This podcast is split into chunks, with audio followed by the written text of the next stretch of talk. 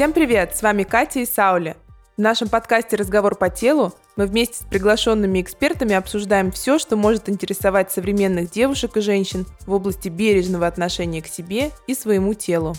Сегодня с нами в студии девушка, которая знает все о сахаре и красивом теле. Создатель марафона «21 день без сахара», автор одноименной книги и моя подруга Урсула Ким. С Урсулой мы знакомы уже больше 15 лет, и с уверенностью могу сказать, что в вопросах, связанных с телом и его совершенствованием, это на 100% self-made человек. За эти годы она прошла как внутреннюю, так и внешнюю колоссальную трансформацию. Как мы полюбили говорить в наших эфирах, то, что подойдет одному, может совсем не подойти другому человеку. Но мы очень надеемся, что сегодняшний разговор поддержит наших слушательниц, которые в первую очередь стремятся к обретению здорового тела и привычек, а также познакомим с этапами, ошибками и нюансами, которые прошла Урсула для достижения сегодняшних результатов. Ну что, поговорим? Погнали! Привет и добро пожаловать в наш эфир. Привет. Урсула, рада видеть тебя в новом году. Как прошли твои новогодние праздники? Тоже очень рада тебя видеть. Э, миллион лет уже знакомы. Неожиданная обстановка для встречи. Новогодние праздники прошли в домашнем режиме. Не могу сказать, что я отдохнула, потому что отдых с ребенком это такой отдых, после которого нужен отдых от ребенка.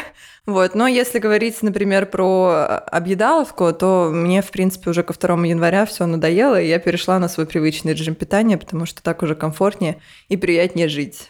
Алкоголь тоже уже не интересен снова. Прошлый век. Вернемся к теме фитнес и ЗОЖ. Расскажи, кем ты хотела стать в детстве? И представляла ли ты себе тогда, что это будет связано с фитнес-индустрией? Честно говоря, конечно, в детстве, когда вот мы были маленькими, не было такого понятия, как фитнес-индустрия. Мне кажется, тогда, наверное, только стали появляться какие-то первые фитнес-клубы, и не то, что это было в тренде. Поэтому у меня такой идеи, конечно же, даже, наверное, возникнуть не могло. Но я хотела стать моделью, это я точно помню, что я в каком-то очень маленьком возрасте хотела быть топ-моделью, это четкая формулировка, цитата. Я не очень понимала, что это значит, но я думала, что топ-модель – это та, которая ходит по подиуму, и вот мне очень хотелось, и, собственно, когда мне стало 16 лет, эта а, мечта превратилась э, в жизнь, и я действительно поехала работать моделью. Вот. И уже в процессе работы моделью я поняла, что меня интересует тема ухода за своим телом, как держать себя в хорошей форме. И таким образом я пришла туда, где я сейчас нахожусь. Но, конечно, в детстве такой мысли не было, нет. Скажи, пожалуйста, какой смысл и миссию ты вкладываешь в свои проекты, а, марафон и одноименную книгу «Могу без сахара»? Как вообще пришла эта идея, да, с чего все началось? Ну, я свою миссию сформулировала так, что я хочу, чтобы как можно больше людей, наверное, в первую очередь женщин, потому что все-таки то, что я делаю, больше находит отклик у женщин в основном. Не то, что я ставлю перед собой такую конкретную цель, наверное, просто формат, в котором я общаюсь, он ближе женщинам. И мне очень хочется, чтобы как можно больше людей э, нашли вот какой-то свой ключик к здоровому образу жизни, чтобы это было не через запрет, а через удовольствие, и я им помогаю почувствовать себя хорошо в этом здоровом образе жизни, понять, что это а, не про запреты, не про какие-то ограничения, а что это абсолютно нормальная, обязательная вещь для того, чтобы быть э, здоровым. Даже не просто для того, чтобы продлить себе жизнь, а просто чтобы ее хотя бы не сократить. И на самом деле это не так сложно, как кажется. И, собственно, все мои проекты, они нацелены на то, что приложив э, определенное количество усилий, ты можешь достичь хороших результатов, почувствовать себя лучше, а главное кайфануть от происходящего и не вернуться к каким-то прежним привычкам вредным. Поэтому и моя книга, и марафон, и мой, мой там фитнес-проект, и в целом мой инстаграм, они в основном про это. Я просто хочу помочь людям почувствовать себя здоровее, лучше. У меня нету цели сделать так, чтобы все сели на какую-то диету. Мне просто хочется, чтобы люди стали лучше относиться к себе и своему телу. Вот такая, наверное, цель. А началось это спонтанно, то есть если брать совсем, как я пришла к фитнесу, а, мне было, наверное, лет 17, и в целом я генетически не склонна к набору веса, но такая генетика, она, с другой стороны, очень расслабляет, потому что тебе кажется, что ты можешь вообще делать все, есть все в любых количествах, в любое время, и что с тобой с твоей формой ничего не случится, не произойдет. А, но, конечно же, любая генетика, у нее все равно есть предел, и ее все равно можно, не стоит проверять на прочность, короче говоря. И 18 лет, там около того, я обнаружила, что я довольно сильно поправилась на 10 килограмм. Это, может, там не сильно бросалось в глаза, потому что я высокая, этот вес благополучно распределился. Но а, в модельном агентстве тогда это заметили и поставили передо мной задачу похудеть. И я уже насмотрелась на тот момент на своих подруг-моделей, которыми какими-то ужасными монодиетами испортили себе здоровье, у них там выпадали волосы, и, в общем, много чего еще. Поняла, что это не мой вариант, и попыталась найти какой-то вот более здоровый способ. Но, опять же, это все было через какие-то ограничения. Я ела одну брокколи с куриной грудкой, чувствовала себя ужасно, пыталась там свести сладкое к одной маленькой шоколадке в день у меня были срывы, а, возможно, это было расстройство пищевого поведения, но тогда мне его не диагностировали, но просто сейчас, вспоминая свое состояние тогда, все это очень напоминает РПП. А, из которого я в какой-то момент э, выбралась благополучно, к счастью, без потерь. Но, собственно, вот этот вот путь э, от запретов, ограничений, срывов э, к какому-то более-менее здоровому подходу, от которого я получаю удовольствие, и привел меня к желанию поделиться этим опытом с людьми. И оказалось, что это еще кому-то может пригодиться. Правильно ли я понимаю, что сейчас срывов питания нет? А, не бывает срывов, потому что у меня нет запретов. Это волшебная такая формула. Если ты себе ничего не запрещаешь, то ты не можешь ни на что сорваться. Потому что срыв – это когда ты постоянно держишь себя в каком-то напряжении, а, и тебе очень хочется, но ты себя сдерживаешь, и в какой-то момент твой ресурс а, заканчивается.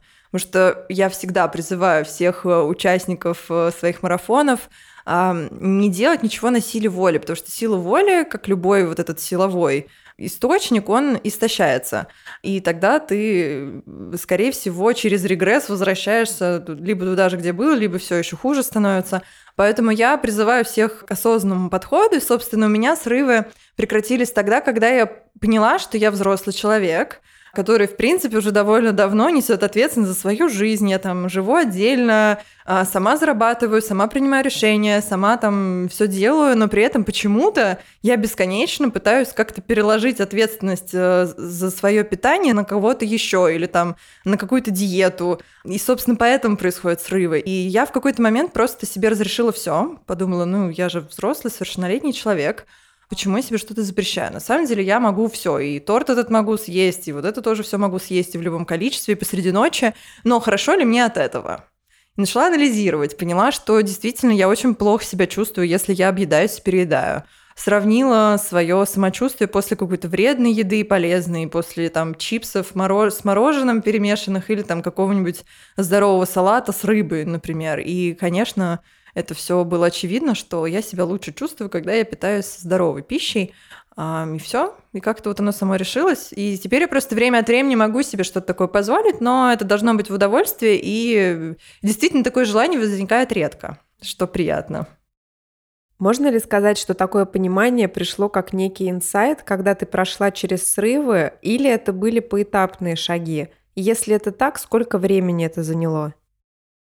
Ну вот этот период со срывами, он длился, наверное, года полтора. То есть это было такое довольно тяжелое, на самом деле, переживание. Вот эти запреты, попытки какие, сидеть на каких-то диетах, я просила своего бойфренда как-то контролировать даже мое питание, а это было сложно, потому что у него не было цели придерживаться здорового питания, он все время покупал что-то вредное, и я очень переживала, и было очень сложно, потому что вот он уже это все ест, а мне нельзя. В общем, это был бесконечный какой-то конфликт с собой и с окружающими. И вот этот период длился, наверное, полтора года. А понимание, что я могу себе в целом все разрешить, оно как-то очень просто пришло вот в один момент, как ты как раз сказала, просто как молния такая пронзила, и все, и зачем вообще себе что-то запрещать, если можно себе все разрешить. Я даже как-то выступала на эту тему, что вы можете есть все, что вам захочется. Вопрос, надо ли это вам. Ты автор книги «Могу без сахара» и одноименного марафона. Для многих это то еще испытание отказаться от сладкой привычки. Скажи, какие причины отказа от сахара являются для тебя наиболее весомыми? Там на самом деле такой список всего плохого. Ну, назову вот просто несколько факторов. Например, э, сахар – это продукт, э, вызывающий воспаление в организме, а воспалительные процессы – это причина преждевременного старения и в том числе э, раковых заболеваний онкологических. Плюс сахар провоцирует проблемы с сердечно-сосудистой системой. Сахар кормит патогенную микрофлору, кишечника, а кишечник – это орган, отвечающий за наш иммунитет, поэтому из-за усвоения микронутриентов из пищи. Если там что-то не так происходит, то, соответственно, у нас все и усваивается хуже из организма, мы начинаем страдать дефицитами, из, из пищи а, все усваивается хуже, а, либо страдает наш иммунитет. То есть можно прямо заметить, э, если человек э, начинает лучше питаться, он в целом начинает лучше себя намного чувствовать. И, конечно же, фактор э, диабета второго типа – это одно из самых распространенных заболеваний в нашем мире а, сейчас, к сожалению. И виной этому тоже неограниченное поедание сахара и быстрых углеводов в целом, которые везде в доступе. А, это всего лишь несколько причин, на самом деле их намного больше. Еще там эмоциональные скачки, быстрая утомляемость, э, ну, в общем, целый огромный список. С питанием все понятно. Что касается вот регулярности тренировок, вот насколько это тоже подвержено каким-то срывам, или это просто тебе в удовольствие, и ты это делаешь без какого-то э, обязательства к тому, что вот, вот сегодня надо позаниматься, завтра надо. То есть три раза в неделю я четко занимаюсь, и там, если ты пропускаешь, допустим, ты расстраиваешься, или, например, чувствуешь, что это какой-то некий срыв, или тоже это все на неком осознанном уровне происходит. С тренировками у меня другая история. Я, наоборот, склонна, наверное, переработать.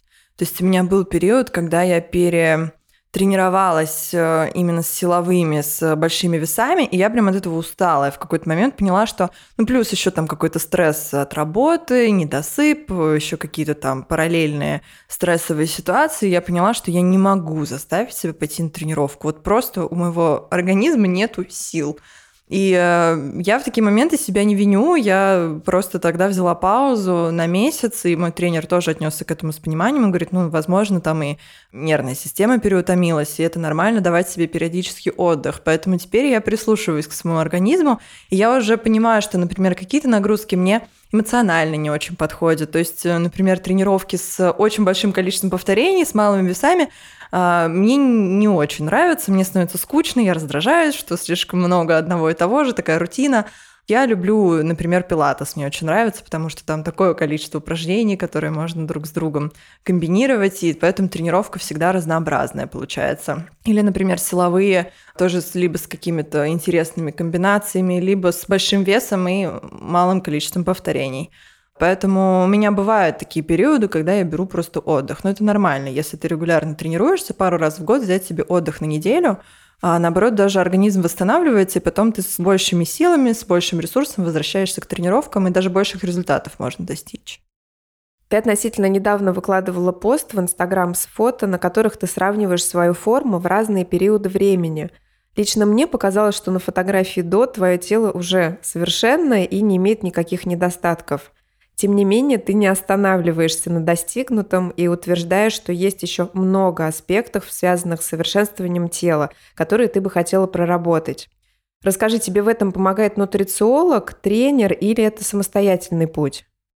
Мой любимый вопрос – это за сколько времени вы пришли в такую форму? Потому что я никогда не могу на него ответить, потому что мне кажется, что над формой можно работать бесконечно. Стоит тебе не знаю, те же самые новогодние праздники, или ты пропустил несколько тренировок, тут же происходит регресс. Это происходит очень быстро, особенно после 25.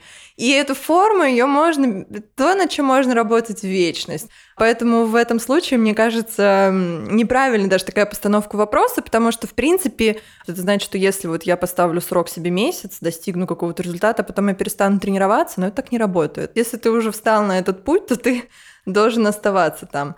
Поэтому у меня нет, наверное, какой-то конечной цели. Я просто постоянно работаю. понимаю, что ну вот здесь можно еще поработать, вот тут можно поработать. Здесь там произошел регресс, я немного потеряла мышцы, значит, надо сейчас опять их поднабрать.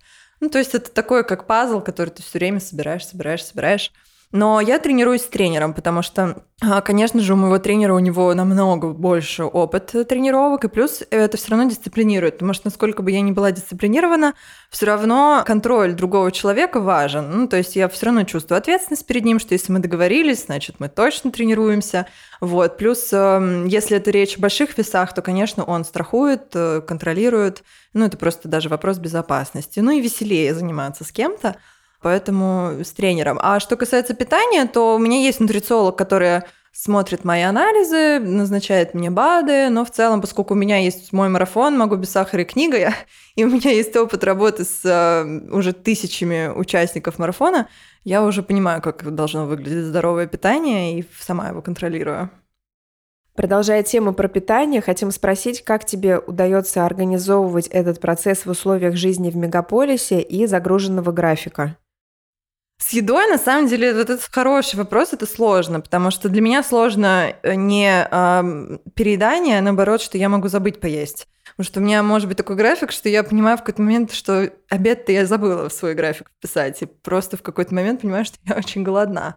Но это вопрос дисциплины, на самом деле. Просто надо себя приучить, что ты питаешься там, допустим, три раза в день, надо заранее в идеале составлять примерно свой рацион хотя бы на три дня вперед, чтобы понимать, из чего будут эти блюда, которые ты будешь есть. Это просто проще. Опять же, для того, чтобы не э, срываться на что-то вредное, для того, чтобы питание было более сбалансированным.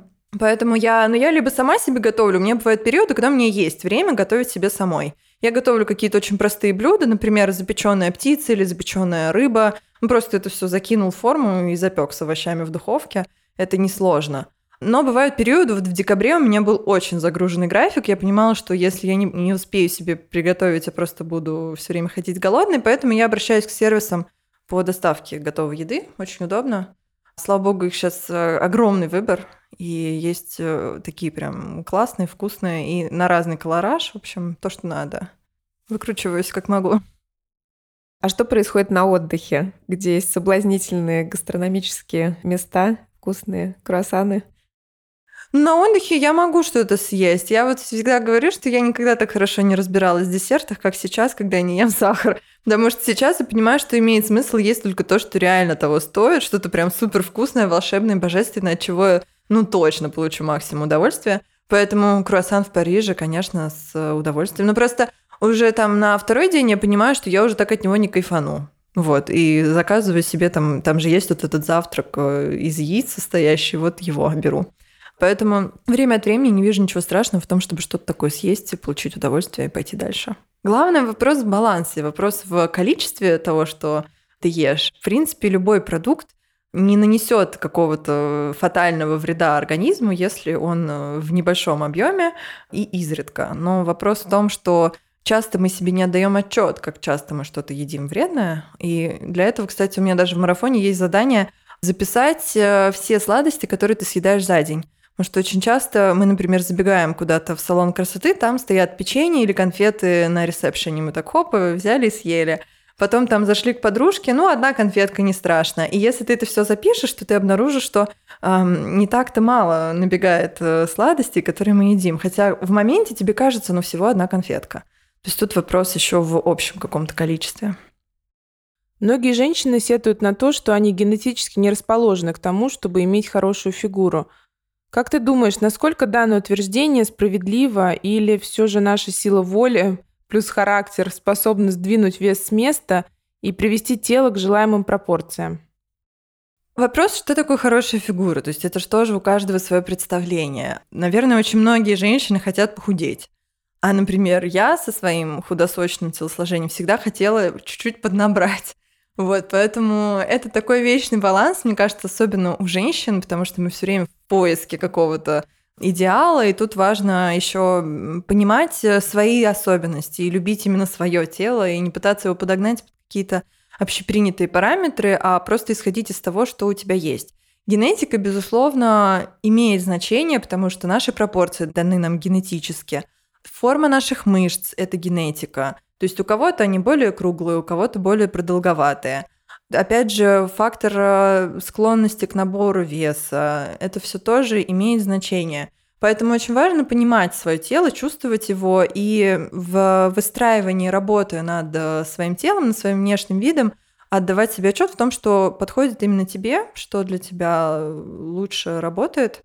И, наверное, как-то все-таки больше смотреть на себя, а не на какие-то там картинки в Инстаграме. Хотя это, конечно, такая ловушка, в которую попадают все. Я тоже в нее постоянно падаю, и это очень сложно, очень сложно этому сопротивляться. Но надо для собственного здоровья, психики. Случается ли сейчас, что в Инстаграме твое внимание привлекают образы девушек, которые на первый взгляд вдохновляют, но позже ты понимаешь, что это не лайфстайл человека, а за этим стоит фотошоп, всевозможные фильтры и удачно подобранные позы? Мне кажется, это скорее деструктивно для самооценки, может быть, потому что ты э, в какой-то момент человек может перестать в себя верить. Но у меня это еще связано с тем, что я выбрала вот этот путь, что я же демонстрирую свое тело как пример, э, как, э, ну, то есть я сама делаю эти тренировки. Очень часто девушки подписываются на мои тренировки именно потому, что они стремятся к такому телу, как у меня. Что тоже, я считаю, не совсем правильным, потому что у нас у всех разные тела, и каждое тело прекрасно по-своему. Но я выбрала вот эту вот историю, поэтому мое тело это уже как э, часть перформанса, что ли. Ну, то есть я как будто бы чувствую ответственность в том, что я должна соответствовать определенному образу, который я создала. И это другая ловушка, которую я создала сама для себя. И я тоже в своей голове последнее время над этим работаю, потому что это нормально быть не идеальной. И опять же, у всех бывают очень разные ракурсы. И я даже вот хочу сейчас э, снять, как по-разному может выглядеть тело с разных ракурсов, в разных позах, при разном свете. Это сейчас многие блогеры делают, и мне кажется, это очень важно и классно, потому что никто не идеален, и мы все живые люди, это нормально, это классно любить себя а, таким, какой ты есть. Что касается периода беременности и родов, это как раз тот период, когда тело преображается и происходит трансформация. Как ты восстанавливалась после рождения дочки и поменялся ли твой подход к физическим нагрузкам и питанию после этого? В тот период, когда я была беременна, я еще не настолько сильно следила за своим питанием, и из тренировок у меня был только пилатес. Но забеременев, я продолжила тренироваться, заниматься пилатесом, но в какой-то момент мне просто стало физически очень тяжело. У меня просто не было сил поднять там ногу, руку, и я перестала себя третировать э, месяца, наверное, на шестом, а потом мне еще и врач сказал, не надо вам вообще ничего делать, потому что он там боялся преждевременных родов, вообще мне все-все-все нагрузки запретил. Но я все еще вела активный образ жизни, я училась, э, занималась разными бытовыми вопросами. А что касается питания, к сожалению, тогда мое питание не было близко к идеалу, оно было намного менее полноценным, чем сейчас, о чем я отчасти жалею, но уже как есть. Поэтому, если бы я, например, сейчас была беременна, я бы, конечно, уже по-другому питалась. Но силовыми тренировками тогда в принципе не занималась, поэтому у меня не было возможности проверить, э, собственно, вот стоит заниматься силовыми, как это ощущается во время беременности. Но в любом случае тут все так индивидуально. А что касается восстановления, я думаю, очень важно свое тело поблагодарить, потому что я помню, что я была с собой ужасно недовольна. Мне казалось, что я в ужасной форме, я не могла на себя смотреть. Мне хотелось завесить все зеркала в доме, просто чтобы не видеть, в какой форме.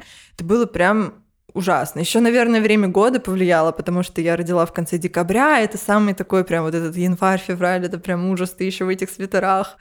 И было тяжело, а сейчас я понимаю, что очень важно давать себе время, потому что если вдуматься, твое тело выносило и произвело на свет человека. Это же колоссальный эм, стресс для организма. И тело с таким достоинством с этим справляется, что надо просто ему сказать спасибо и дать время.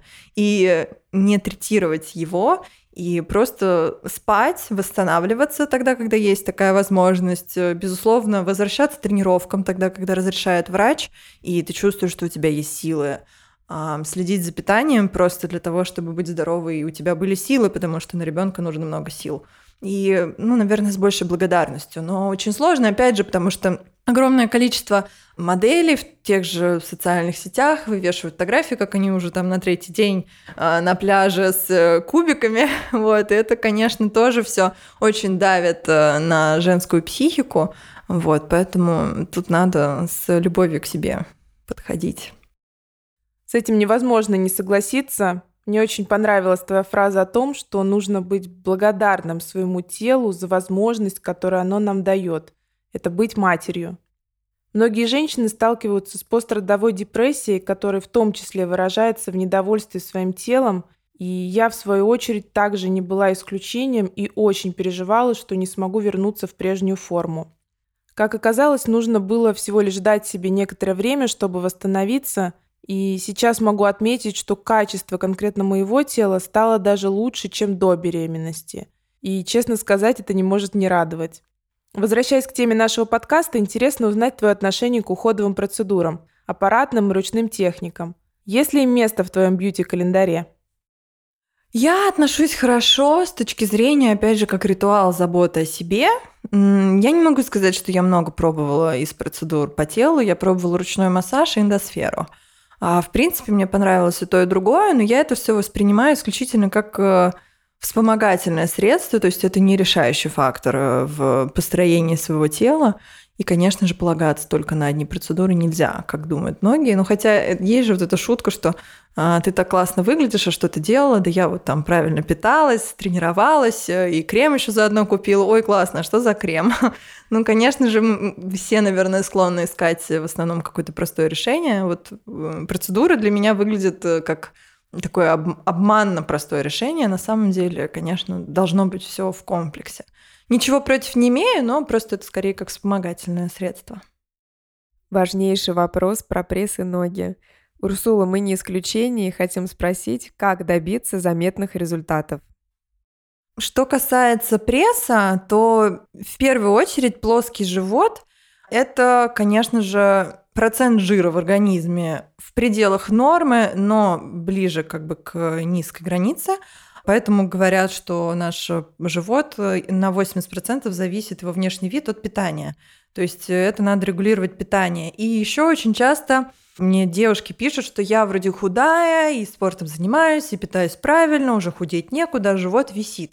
И вот в таких случаях очень часто а, оказывается, что причина не в лишнем весе, а в том, что очень ослаблены мышцы тазового дна. Это бывает и после родов, и, в принципе, после какого-то возраста очень многих женщин происходит. Поэтому здесь, кстати, очень хорошо помогает пилатес.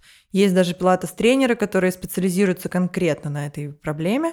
И очень важно женщинам в, и в профилактических мерах, и особенно после родов, после беременности, заниматься э, тазовым дном, потому что это центр нашего тела, и важно поддерживать его здоровье. И вот когда все мышцы там работают э, соответственно, то живот тоже становится плоским.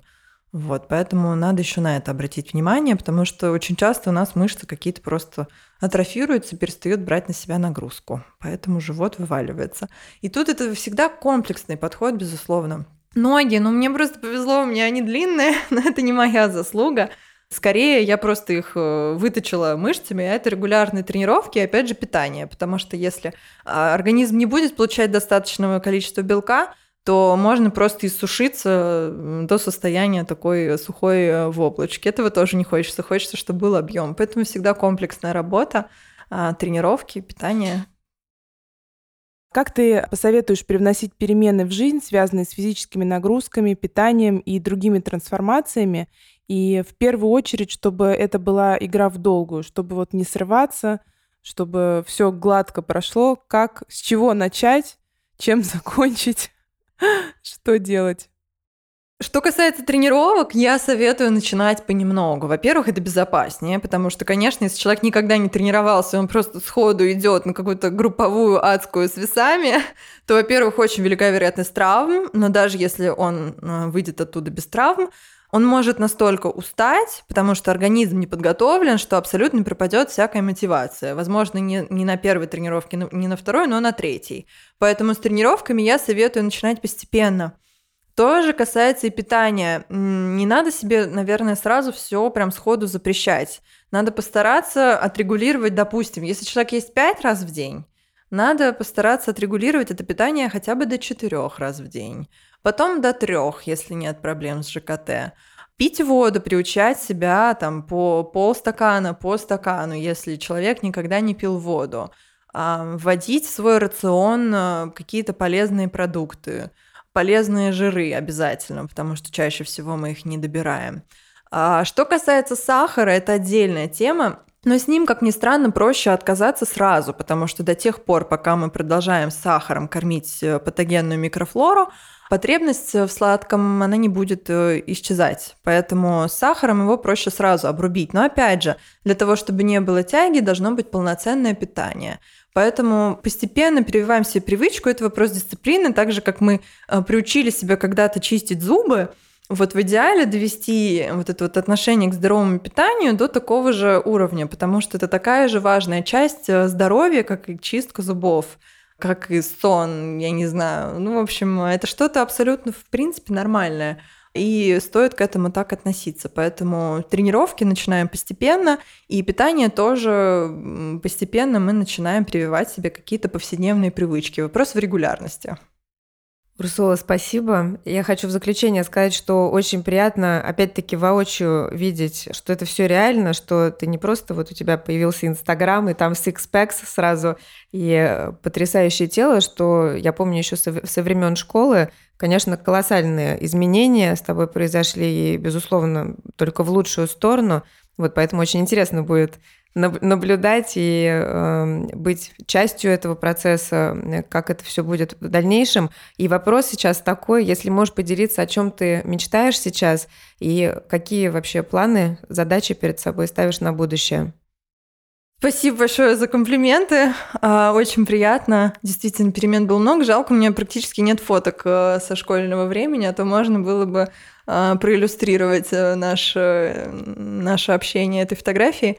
Мечтами мне сложно делиться, потому что я скорее ставлю перед собой цели. А что касается целей, то я в этом году планирую запустить большой фитнес-проект, чтобы люди имели возможность тренироваться по моей программе регулярно, постоянно, не в рамках марафона, потому что я чувствую, что аудитории есть на это запрос, и мне самой это доставляет огромное удовольствие, а главное, что это работает, это эффективно. Людям это нравится. Поэтому это такая большая задача на этот год. Плюс, э, конечно же, я продолжаю а, запускать свой марафон «Могу без сахара», хочу его развивать. И есть э, как бы одна идея, есть э, цель еще заявить о себе другим способом в области борьбы с сахарной зависимостью, но я думаю, что об этом все узнают чуть позже, когда проект будет готов. Вот, но главное не останавливаться и продолжать нести эти идеи в мир. Особенно классно делать это, понимая, что есть обратная связь, и кому-то это помогает. Это самое приятное во всем этом. Спасибо тебе большое. Спасибо вам большое за классные вопросы.